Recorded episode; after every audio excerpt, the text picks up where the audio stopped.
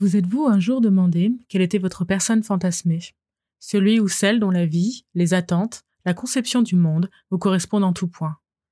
Le Dreamboat, c'est imaginer la rencontre parfaite, rêver et délivrer de toutes les considérations de faisabilité et de probabilité. Comment rencontrez-vous votre âme sœur et quel est le récit qui en découle? À l'aube de mes 30 ans, c'est la question que je me suis posée et que j'ai posée aux copains.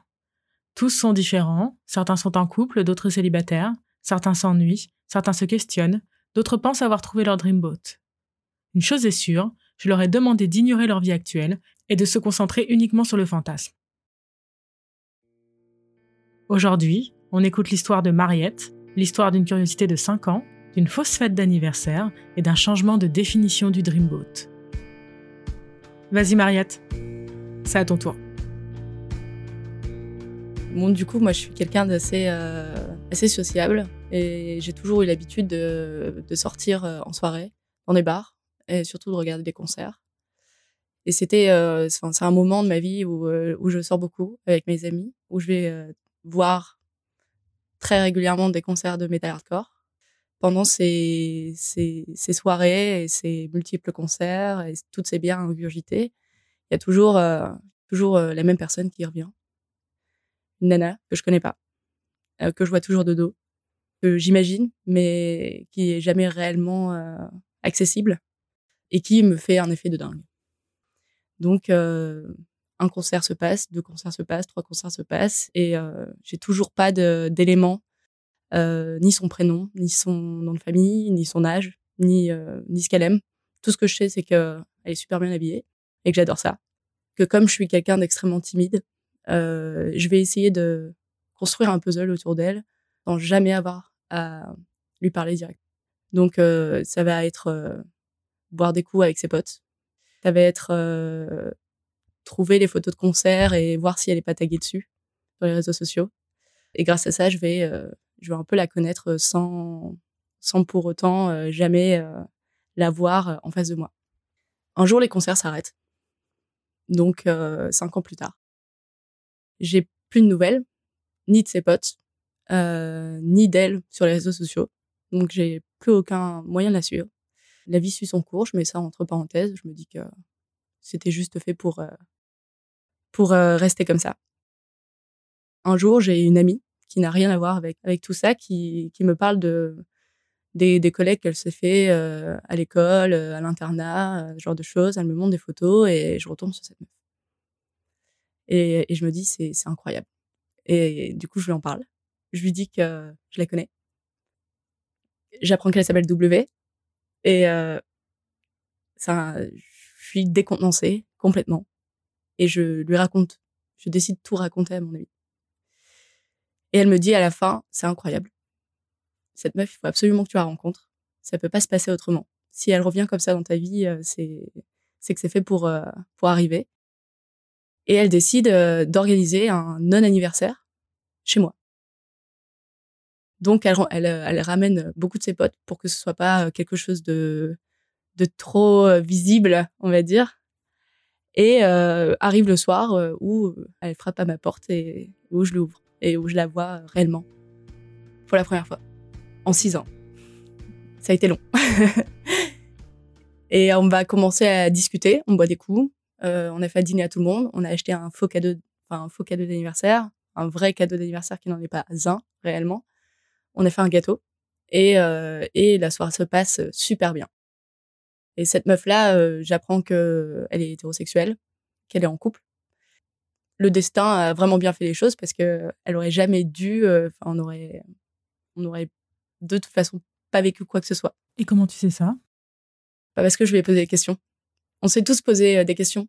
En fait, je pense que mes amis m'ont aidé à dédramatiser un peu la situation et euh, justement de, je sais pas, d'instaurer un climat qui faisait qu'on pouvait euh, parler librement de ce genre de détails, euh, qui n'en était pas pour moi, évidemment. Et qu'est-ce qui s'est passé du coup la première fois que tu lui as adressé la parole pour de vrai? Mais du coup, c'était cool parce que tu bois. Moi, je bois énormément et et du coup, ça ça aide énormément. Et euh, je finis, cette nana-là, on finit euh, par euh, dormir dans le même lit à la fin de la soirée. Et je pense qu'à ce moment-là, elle a compris.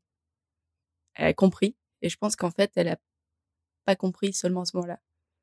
C'est que depuis cinq ans, elle le sait. Et comment tu sais ça? Parce que quand elle m'a dit bonjour, elle, j'avais pas l'impression d'être totalement une inconnue pour elle. Parce que euh, on s'était quand même pas mal de fois croisés pour que ça soit genre juste le fruit d'un hasard divin. Et parce que parce qu'il y a des jeux de regard entre elle et moi qui sont assez particuliers. Et je me dis, on peut pas, on peut pas créer ça uniquement sur une soirée, c'est pas possible. Et on, du coup, on dort ensemble. Évidemment, il se passera rien. Je vais même dormir à un mètre d'elle, tellement je suis stressée à l'idée de partager mon lit avec. Et la soirée se finit. La journée se finit, la nuit se finit, et on rentre euh, chacun chez soi à ce moment-là. Et cette meuf-là, euh, je suis comme une dingue. Genre vraiment comme si j'avais quatre ans d'âge mental je suis déjà tellement heureuse d'avoir provoqué le destin. Euh, je suis tellement heureuse d'avoir réussi à lui euh, décrocher un mot, un sourire, un regard. Euh, je suis tellement heureuse d'avoir tenu ses cheveux alors qu'elle vomissait dans mon jardin. Enfin, c'est vraiment, je suis heureuse de tout ce qui se passe, que ce soit bon ou mauvais. Et, et surtout, je me dis, bah, je lui plais quand même un peu, quoi, cette meuf qui est en couple avec un mec. Je lui plais et j'adore de toute façon euh, tout ce qui est compliqué. La simplicité me va pas. Et euh, effectivement, ça, c'était euh, c'était parfait, quoi. Pour moi, c'était parfait. Ouais, c'est ce que j'attendais vraiment de cette fille. Quelque chose de compliqué. Du coup, elle part. Elle part. Fin de la soirée. Fin de la soirée. on va s'échanger deux, trois messages sur les réseaux sociaux, parce que j'ai pas son numéro de téléphone. Et on va trouver ça sympa de, de se voir et d'aller boire un coup, euh, mais en tête à tête. Et à ce moment-là, bah, c'est, c'est simple, on se, on se voit et c'est passer à un niveau supérieur. On est vraiment dans, dans la drague pure, on est dans, dans le date, ce qu'on appelle le date maintenant, mais qui n'existait pas avant. On se, charrie, on essaye en même temps de se connaître, on a envie de rentrer dans la tête de l'autre, on a envie de se bousculer assez pour, euh, pour provoquer une étincelle, quoi. Et jamais elle mentionne son copain. Jamais, à aucun moment, euh, elle va mentionner son copain, ou alors du moins, je pense que elle se dit que je suis déjà assez au courant et qu'elle n'a pas besoin d'appuyer là-dessus. Du coup, ça me laisse euh, beaucoup de marge, qui est plutôt très cool. et on va se revoir deux, trois fois comme ça. Elle va m'inviter chez ses potes. Ou alors dans des bars. Et finalement, elle va m'inviter chez elle. Elle habite encore chez ses parents. Donc, euh, j'arrive euh, pour un dîner que je vais partager avec eux. Ce qui va être un petit peu troublant, mais euh, pour autant, moi, j'adore ça. Et on finira la soirée dans sa chambre. Et on couchera ensemble.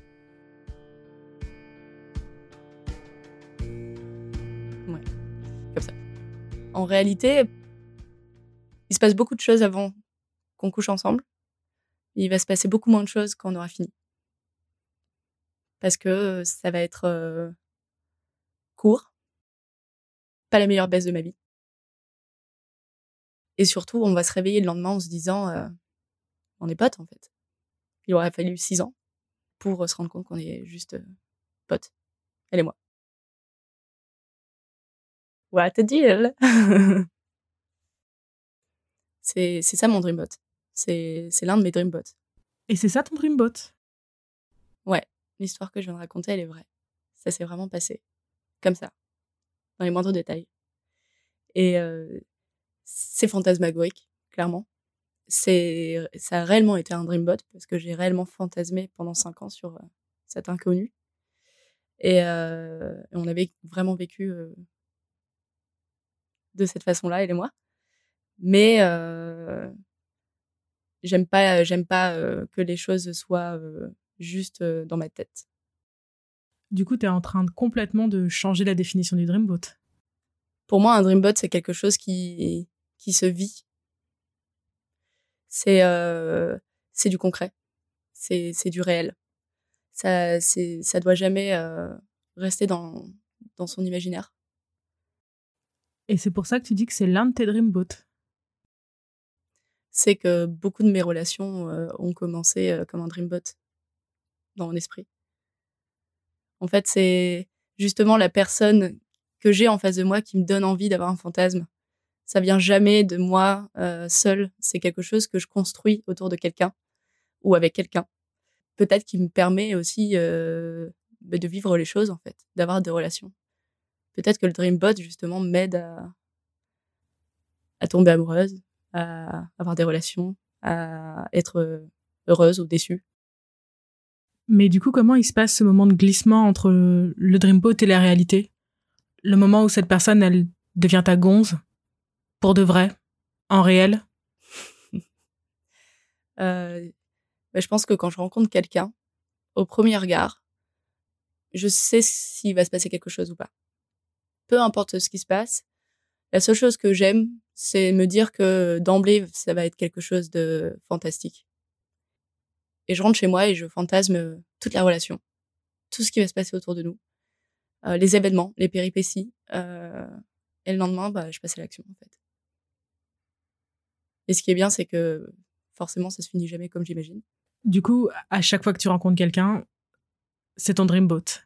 Ouais. Et du coup, à chaque fois, forcément, t'es euh, prise de cours. Surprise. ouais. C'est quelque chose que tu vois comme positif ou négatif? Bah, c'est quelque chose qui à l'époque était euh, assez négatif parce que ça a été quand même des crophages pendant cinq ans avec euh, avec W par exemple.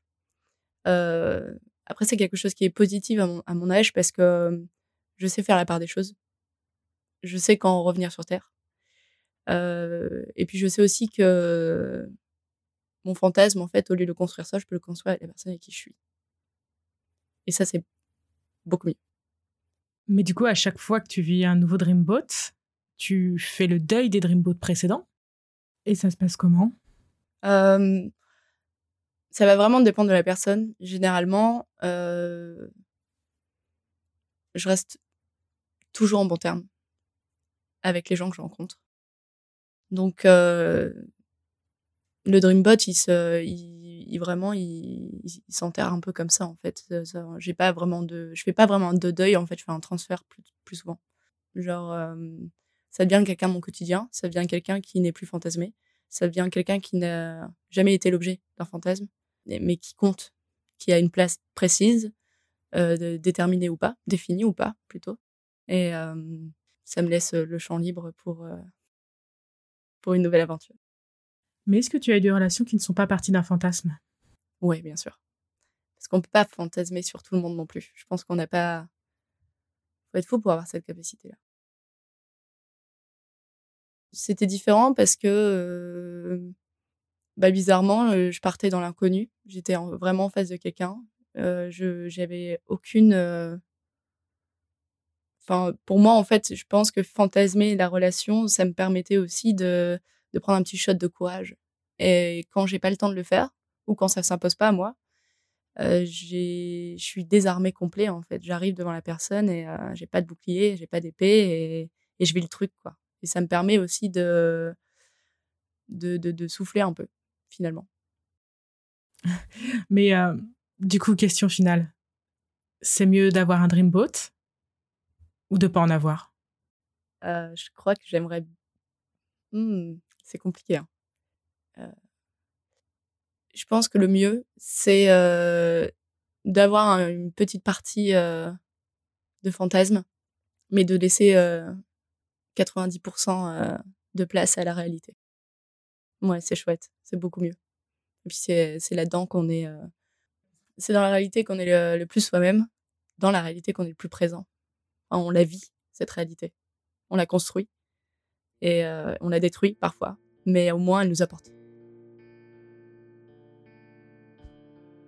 Merci à vous d'avoir écouté cet épisode de Dreamboat. Je suis Noah et j'espère que cette histoire a su vous faire rêver, vous intriguer ou juste vous accompagner dans votre séance de sport. N'hésitez pas à la faire écouter à vos propres copains ou à la partager sur les réseaux sociaux.